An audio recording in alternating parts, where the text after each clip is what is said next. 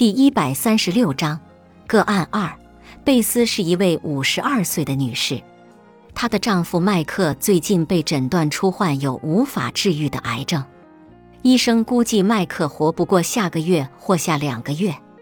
贝斯和丈夫结婚已经超过二十五年了，听到这个消息，贝斯悲痛欲绝。她害怕，不管是她还是她的两个孩子，在麦克死后都没有办法接受。她同样担心，没有了丈夫的收入，自己将如何勉强维持生计。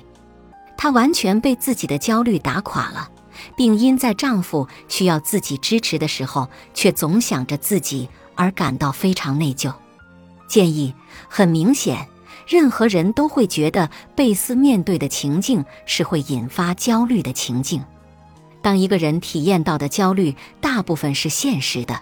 他应该将关注点集中在找到应对方法上。这些方法可以是寻求应对压力的社会支持，使用问题解决策略来想出一些处理贝斯面对的现实困难的方法，和控制自己身体唤醒水平的方法。本集播放完毕，感谢您的收听。喜欢别忘了订阅专辑，关注主播，主页有更多精彩内容。